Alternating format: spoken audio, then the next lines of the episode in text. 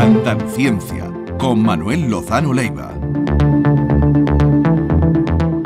Pues aquí estamos con Manuel Lozano Leiva, querido profesor. Buenos días. Hola, ¿qué tal? Buenos días. ¿Cómo estás? Buenos días, bien, Manuel.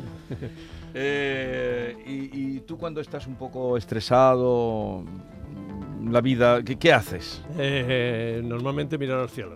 Eh, es algo que, que me relaja bastante, ¿no? Y si estoy en el mar, pues el mar y el cielo, ¿no? Como navego un poco, pues me gusta relajarme en el mar. El mar y el cielo, mirar el cielo. Sí, igual que a mí, bonito. Manuel, es lo que hago yo. Pues cuando quieras te vienes conmigo. el cielo siempre por la noche, de día menos, ¿no? ¿Cómo no- que- cómo que eh, por la mirar noche? el cielo, las estrellas ofrecen más eh, observación que el cielo de día, que de día no se ve nada, ¿no? A mí, me- exactamente, y después si quieres te cuento un efecto óptico eh, físico muy curioso del cielo nocturno No, ahora en no- el mar no- ah, en el mar. también. Eh, pero hoy quedamos, porque el otro día lo hicimos un poco Sí. atropellado, Sí, lo de los colores. Estaba al Es final que de... siempre, no, es que siempre nos llevas por uno, nos abres unas vías de, de preguntarnos, de inquietudes, Sí. de querer saber, y eso es bueno, yo creo. Pero quedamos en que nos ibas a hablar de los colores. Eh, del cielo, la tierra, la luz y todo eso.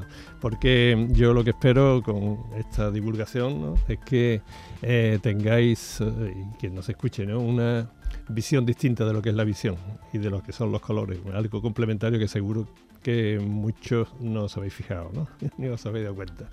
Y quizás ni lo habéis meditado. Como me pasaba a mí. ¿eh? O sea Sí. que no es nada eh, extraño. ¿Eso se da en la carrera de física? ¿Sí? ¿Habláis de la física del atardecer Sí, o de la supuesto. física del amanecer? Por ¿Sí? supuesto, claro ¿Sí? que sí. Claro que Hay sí. una física en el Sí, atardecer. sí, sí, sí. sí, sí. Claro, es la manera de explicarlo, Pues, lo ah, que sí, ocurre. el color, Pero- eh, podríamos empezar por qué sí, el pero- cielo es azul. Vamos a empezar recordando un poquito lo, lo que era la luz. ¿no? La, la luz es la franja de la radiación a la cual es sensible el ojo humano. Y el resto de la franja esa, pues son las ondas de radio como esta, que son de longitud de onda muy larga y frecuen- eh, muy larga, sí. Después vienen las microondas y en el otro extremo están los rayos X de, los, de las consultas médicas y las gammas de, los tratamientos contra el cáncer, por ejemplo. Y en medio está pues los colores del arco iris, que son lo que es sensible el ojo humano. Entonces, estos son ondas electromagnéticas. Cuando estas pasan a través de un medio, tiene átomos. Y esos átomos son tingladitos eléctricos que electromagnéticos y eléctricos pues interaccionan y hacen algo. Por ejemplo, David tiene hoy, para que no lo ve, una camiseta roja.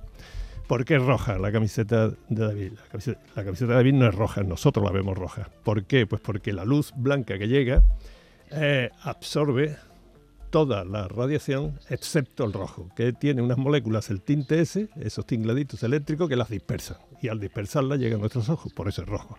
O sea que cuando vemos algo, eh, por ejemplo azul, como tu jersey o el cielo, lo que ocurre es que las moléculas del cielo, que son sobre todo oxígeno y nitrógeno, tienen un tamaño que con la longitud de onda de una de estas radiación interacciona de una manera determinada que será azul. Esa es la que prefiere las moléculas del oxígeno y no la camiseta de David, ¿no? que es rojo. Y todo lo demás lo deja pasar. ¿eh? Así que la que dispersa por todas partes es el azul y por eso vemos el cielo azul. Ahora, ¿qué es lo que ocurre? Que conforme el sol va bajando, la distancia de la luz que llega hasta nosotros es cada vez mayor. Porque cuando está en todo lo alto, Mm. en el cenit, pues es directo, ¿no?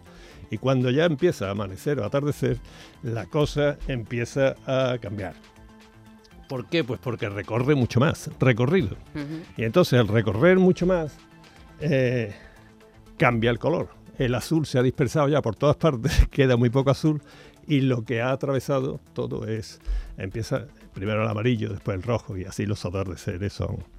Una cosa que os dije el otro día es que en el cine, ¿os acordáis? Aquella Sí. curiosidad de que rodaban las los amaneceres y los atardeceres. Normalmente lo, lo hacían al atardecer, Sí, a la inversa. para evitaros madru- madrugones como los que os dais vosotros y después los rebobinaban. O sea, cuando sale un amanecer en una película, realmente un han, atardecer. han grabado un atardecer. Exactamente.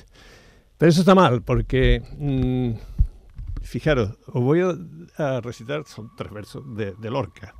Y Lorca dice así en el romancero sonámbulo, creo que se llama, no el gitano, sino el, Bueno, dice- dentro del romance, del- romance eh, sonámbulo. Romance sonámbulo, el de verde, que te quiero Sí. verde, todo eso dice, grandes estrellas de escarcha vienen con el pez de sombra, que abre el camino del alba. ¿Qué es eso del pez de sombra? El pez de sombra es algo que ocurre al amanecer y no ocurre al atardecer. Y Lorca se dio cuenta y mm, nosotros y los cineastas, pues no. Eso se explica eh, de una forma por la refracción, que os lo explico después, ¿vale? Pero que sepáis que no es lo mismo el amanecer que el atardecer.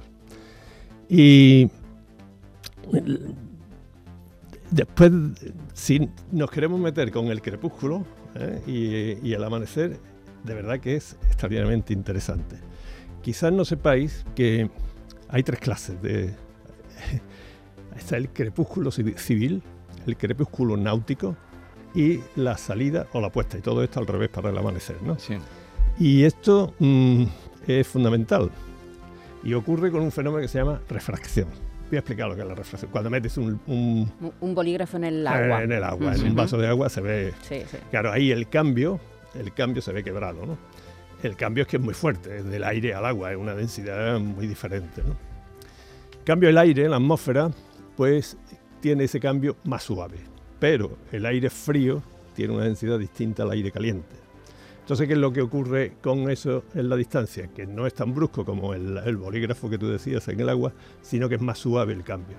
Con lo cual, eh, ese cambio a lo largo de, la atmósfera eh, sigue la curvatura de la Tierra. ¿Qué significa esto? Que el amanecer, cuando lo vemos.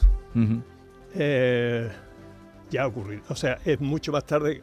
El Sol está todavía por debajo del horizonte cuando nosotros ya lo vemos, porque se ha curvado y nosotros lo vemos antes. Y el atardecer ocurre lo mismo, eh, Es decir, no, eh, no lo he entendido no bien. coincide. El- mira, el- la Tierra es curva y entonces cuando nosotros ya ha pero pasado... nosotros vemos en, en línea recta. nosotros vemos en línea recta. En línea Entonces, cuando ya ha atardecido, Cuando ya ha atardecido, sí, el, eh, y ya no vemos el sol, no, ya, entonces sí que lo vemos. Está el limbo, mira, el limbo es la parte superior del Sol. sí. Sí. Eh, se define el amanecer y el atardecer como el momento en que el limbo del Sol es tangente, es tangente al, o- al horizonte. horizonte. En este lo que ocurre es que sigue el amanecer y en el otro lo que hace es que Desaparece. desaparece, que es el atardecer. Ajá. Y el rayo verde y el rayo verde, ah, el rayo verde, le, le- grande, sí. Le Rayon Vert, una película eh, y una novela de Julio También, también. Entonces, eh, lo que ocurre es que son eh, distintos instantes. ¿eh? Ese sería el crepúsculo, eh, cuando lo vemos, el crepúsculo civil. ¿no? Eh, hay un- una edición todos los años que se llama el Almanaque Náutico, que eso lo hace nuestro glorioso observatorio, Real Observatorio de la Marina de San, San Fernando, se Fernando. publica cada año y ese tiene los tres crepúsculos. ¿no? Porque uno es el de verdad, es decir, este que he dicho antes, del limbo en un sitio en otro, es el geográfico, el que coincide, y el otro es el que nosotros vemos, que es antes o, o después, que es la línea recta. Y después hay otro que es el que eh, se hace un promedio internacional de lo que produce la refracción, que es cuando las densidades de la atmósfera son distintas y entonces se curva un poco más, un poco menos. Ese es el peso oscuro de García Lorca, cosa que no ocurre a los tardes. Era- a ver, recuerda los versos. Era eh, pez de sombra, grandes ¿no? estrellas del alba. Grandes estrellas de escarcha de escarcha. vienen con el pez de sombra que abre el camino del alba. Ese pez de sombra, esa sombra alargada, que Lorca le da forma de pez, pero podría ser, ¿por qué no? Los poetas dicen lo que quieren, ¿no? Sí, Y pero además la, genialidad de ver eso. Pero la genialidad de ver eso y distinguirlo, porque eso nunca jamás ocurre en el atardecer. Siempre en el En el amanecer. amanecer. Entonces, eso es, a mí me parece que, que invitar a la gente a que se dé cuenta de estas cosas que son muy cotidianas, lo único que tiene que hacer es observar, eh, fantástico. Manuel. Eso pasa en el amanecer y sin embargo en el atardecer es cuando se produce cosas. el rayo verde, ¿no? Ah, sí, Manuel, te eh, veo eh, viendo películas y dándole al pause para ver si los atardeceres que han grabado en la película Sí. son amaneceres o atardeceres, para ver si está ahí el, el pez de sombra o no. ¿no? Sí, exactamente. No, pero es que estas cosas me gusta decirlas porque son las puede observar cualquiera que no estamos acostumbrados, ¿no? Como también os insinué la semana pasada que casi nadie en un atardecer mira al este, al, al sitio contrario, porque la sucesión de colores que significa el crepúsculo, que empieza con el amarillo, es- bastante complejo, ¿eh? está el amarillo, después se pone un poco salmón, después finalmente Mm. naranja intenso, pero por la sombra alrededor hay otros colores y llega un momento en que si las circunstancias, debido a la refracción, son muy apropiadas, esto no es tan fácil. ¿Y si estamos Se- en Sanlúcar? Por ejemplo, Qué sí, maravilla. Los se ve, en se ve eh, lo, lo último que se ve es el rayo verde. Yo invito a que os metáis en internet, poner rayo verde en Google, imágenes y hay una cantidad de No siempre se ve, ¿no? No, es muy No difícil. siempre. Eh, se tienen que dar unas condiciones meteorológicas porque ahora os voy a explicar otra cosa de Pero, la eh, meteorología. entonces, ¿el rayo verde qué es exactamente? El rayo verde, pues no es más que cuando todos los colores que han sobrevivido a tanta distancia ya se han agotado, en el espectro visible se tienen que dar unas condiciones meteorológicas muy adecuadas para que se haya corrido hacia el verde y sea el verde el único que ve. que Como es un lo destello. ¿no? Es Como un destello verde. Sí, sí. De, de hecho, le llaman así, más que el rayo verde, le llaman el destello verde. Pero no siempre se ve. eh, No, tienen que ser unas condiciones muy adecuadas. Y esas condiciones que te las da y así en- enganchamos otra vez con la refracción. Esas condiciones, cuando vosotros veáis, no sé si os habéis fijado alguna vez, que cuando el sol se pone o cuando amanece, se deforma. ¿eh? Se Sí. pone así algunas veces. Sí. ¿eh? Se deforma. Y otras veces es el círculo perfecto el que se oculta, ¿verdad? Pues si veis el círculo perfecto, que es lo que habéis visto la mayor parte de este verano, pues es que el aire está perfectamente en calma. Si veis deformaciones del sol que se achata por abajo y por arriba sale, incluso sale el radio verde, cuidado y buscar el paraguas, porque lo que está indicando son alteraciones atmosféricas que puede devenir en una borrasca. ¿no?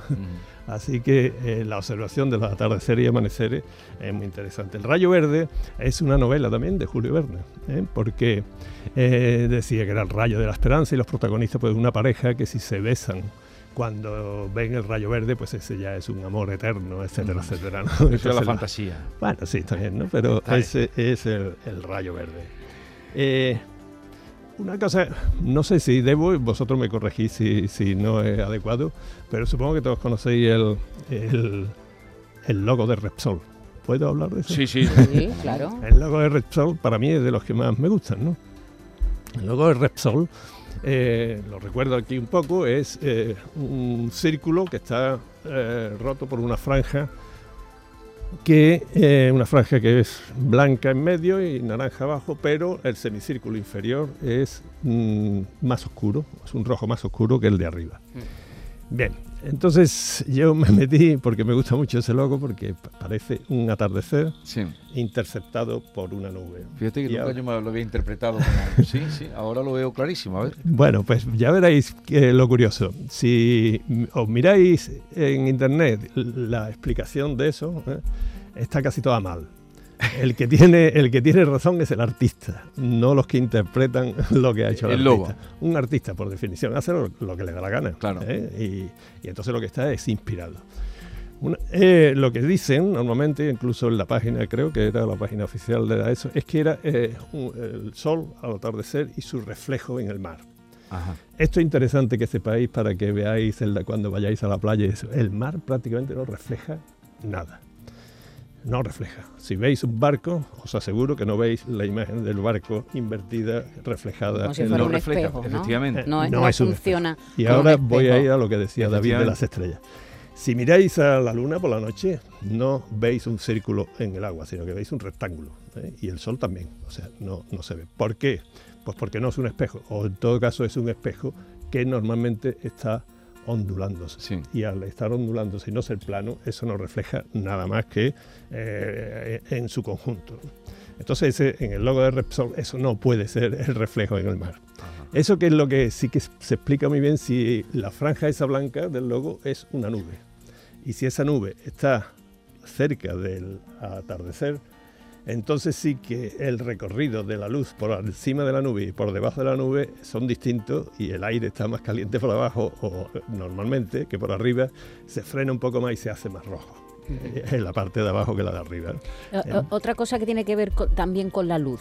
Sí. Eh, o no sé si con la luz, igual es solo con la temperatura, los espejismos. Ah, eso es otra cosa. Lo que sí tie- tiene que ver es con todo lo que estoy continuamente diciendo, que es la refracción. Ujú. Es el hecho de que al tener una temperatura, si, si quieres te puedo decir hasta lo que son los castillos en el aire, eso que Eso se dice. sí que se ven, ¿verdad? Claro, Hay veces que, que ves el castillo en el aire. ¿eh? Sí, pero bueno, esto es muy interesante porque es que es la atmósfera que tiene lo que decía antes, diferentes diferente densidad y debido a que tiene una diferente temperatura, por ejemplo, la que está más en contacto con el agua, el agua tiene muchísima capacidad calorífica, esa se, eh, eh, se mantiene caliente mucho más tiempo que la de tierra, ¿eh? que se enfría mucho más por la noche. ¿no?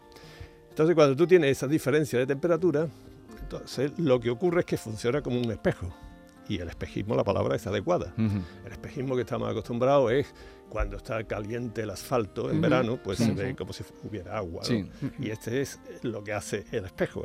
E- ese es el espejo, ¿no? En donde el espejismo no es el agua, sino lo que se refleja en ese agua, entre comillas. ¿no? Pero sí que se refleja en el agua, es decir, en una noche de luna grande, todos hemos visto, pero no es... eh, no es, es circular. No es, circular ni mucho menos, no, es a veces refleja- como un camino Sí, que es un parece una senda. Entonces, ¿eso qué sería? ¿Reflejo de la luna? reflejo de la luna, pero no imagen especular.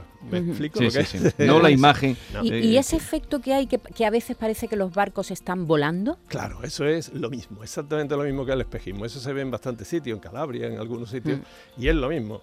El agua tiene, eh, el aire que está en contacto con el agua se mantiene a una temperatura mucho más tiempo que el que está por arriba. Entonces eso hace que la transición entre la parte más caliente y la parte más fría sea más o menos brusca. Si es brusca, la imagen del barco ¡chu! Es impresionante, ¿eh? ¿Habéis visto imágenes, fotos? Claro. Que es que hay barcos directamente volando. volando Una a una pregu- determinada altura. Sí, sí, sí, alucinante. Una cosa que, que- que te quiero preguntar, Manuel, igual es una pregunta de una burra que yo lo soy porque yo de esto no Aquí tengo ni- no- ni idea. Cuando Mira, un alumno mío le da vergüenza de decir una pregunta, digo, no te pre- preocupes por la pregunta porque al que se ría de la pregunta tuya le hago yo una. Vamos a ver, si hay infinitas estrellas en el universo, ¿eso es así? Claro. Sí, Pero no, no, infinitas. no, eso- esa es la segunda parte, porque Bueno, la noche es eso no, oscura. eso A ver no. si nos da ¿Hay infinitas o no? No. Eso, no, no hay infinitas. Bueno, pero hay muchas, muchísimas. Muchísimas. Mira, te digo el número ahora mismo. Sí. En nuestra galaxia, la galaxia es el conjunto de estrellas, la, la célula del universo, ¿no? En nuestra galaxia hay entre 200 y 400 mil millones de estrellas. Ujú. Y hay un número parecido de galaxias, entre 200 mil millones de galaxias. ¿vale? Esto se aproxima mucho al infinito, pero no lo es. Vale. Eh, ¿Por qué el cielo es oscuro si las estrellas brillan? Claro, esto es otra. Pero antes déjame terminar una cosa que Ah. dijo antes David, que, que las estrellas, ¿por qué sea eso? Mira, te- yo tuve una experiencia que venía navegando en mi barquito, de un barquito pequeñito, y me enfadé muchísimo porque venía en alta mar y se, el aire se calma total, pero calma total que no desviaba ni el humo del cigarrillo, o sea, nada, calma total. Entonces no había mar de fondo, ni había olas, se, se quedó como un plato. Ahí sí que se reflejaban las estrellas una a una. Ahí no había... Entonces- No había fui- ondulación, claro. Claro, no había ondulación, no había ola, y entonces me fui al pulpitillo y la verdad es que me pareció, y me estuve bastante tiempo, se me quitó el enfado que tenía por no haber viento, porque te quedas como si estuvieras en el espacio interestelar, porque la- Claro. las estrellas arriba y abajo es una cu- cuestión Mm. puramente mágica. Y la, La no- noche. es oscura, porque esto ha sido una paradoja que toda la vida se ha llamado paradoja de Olbers últimamente, porque es que no se sabía. Teóricamente, fíjate tú la cantidad de miles de millones de estrellas que he dicho, esto se suponía que la noche tenía que ser tan brillante o más que el día. Y esto hay razones, dice, si el universo es infinito y yo infinito tiempo, cada esfera va con pi r cuadrado, vamos a dejarlo así, la distancia va- disminuye como pi r cuadrado, no os voy a explicar eso, pero en todos los puntos de la noche tendría que encontrar la visual a una luz. estrella. Y eso tendría que ser. Entonces, a que no sabéis, fíjate, ya es que me gusta mucho la poesía a ti también, ¿eh? Sí, sí. El- no se daba una explicación a esto, no, se- no se sabía por qué, porque además había una influencia aristotélica con los infinitos, que el infinito, el universo infinito, la infinita perfección, la infinita bondad de Dios, yo qué sé, todo infinito, ¿no? Y con infinito no se explicaba por qué la noche era oscura. Entonces, el primero que dio con una respuesta razonable, una de las respuestas razonables fue Edgar Allan Poe, un poeta y escritor atormentado y demás, ¿no? Y dijo una cosa muy sencilla, dice, no, no, lo, lo que pasa es que sabemos que la velocidad de la luz es finita, es muy grande, va muy rápido, pero ya entonces se sabía en el siglo XIX que, que- que no era infinita, sino que viajaba a una... Lo que pasa es que nos están llegando a nosotros solo las que han tenido tiempo de llegar. Hay infinitas estrellas, pero las que nosotros vemos son las que han llegado. Ujú. Pero hay muchas más que están por allí. Esa es una parte mínima de la explicación, pero bastante sensata. ¿no? Se podía pensar, bueno, es que hay nubes también interestelares y, demás. Eso no se explicaba. ¿Por qué? Pues porque toda la luz de esas estrellas calentarían esas nubes y esas nubes emitirían radiación también de la que hablábamos antes. Tampoco se explicaba. La única explicación posible era que el universo se creó, esto los católicos pues ya, y algunas otras religiones también estuvieron un poquito a favor porque al fin y al cabo se dijo hágase la luz y la luz se hizo, ¿no? le dan un instante inicial. El, el, universo no ha existido siempre, sino que nació en algún momento. Y, pero tampoco eso era una explicación, ¿eh? por distintas razones. Y la explicación final es que el universo está en expansión. O sea que no solo tuvo un comienzo, no solo la velocidad de la luz es finita y todavía no nos ha llegado, sino que está en expansión. Y al expandirse, se va el espectro corriendo hacia lo invisible. Entonces está ahí, toda la luz esa está ahí, efectivamente, está todo, lo que pasa es que no la vemos. y creciendo, y expandiéndose, ¿no? y aún sigue expandiéndose. Y entonces eh, nació en un momento determinado, se está expandiendo y ya la radiación destello inicial del Big Bang, de la, que es la teoría actual, pues ese está ahí, se ve. Lo que pasa es que está en el rango de las microondas, de los hornos de, por la mañana. Mm. Y el rango de la microondas el ojo humano no lo percibe. Vamos a dejarlo aquí, en esa expansión y en el microondas. que tú contaste aquí que fue un invento, eh, una investigación eh, que se estaba haciendo dentro de, del ejército. Claro, cuando se estaba con todas manejando estas, eh, estas ondas para el radar y otro tipo de mecanismos la, eh, serendipia, bélicos, sí. ¿no? Una vez más. Bueno, Manuel Lozano Leiva, eh, gracias por la visita, por tenernos a todos aquí con la boca abierta, aprendiendo. Ahora verán ustedes el escudo de Resol, los que vayan a poner gasolina de otra manera. Hasta la semana que viene. Y muy bien traídos los versos, porque como dices a veces, los poetas ven más, son los que ven más. Sí, tienen una y eh, a veces ves unos versos como estos. ¿Cuántas veces hemos dicho el romance sonámbulo? Y estos versos te hacen ver lo que no veíamos. Pues fíjate aquel que escribió hace 800 mil años por ahí, hágase la luz. Y la luz se hizo. Adiós.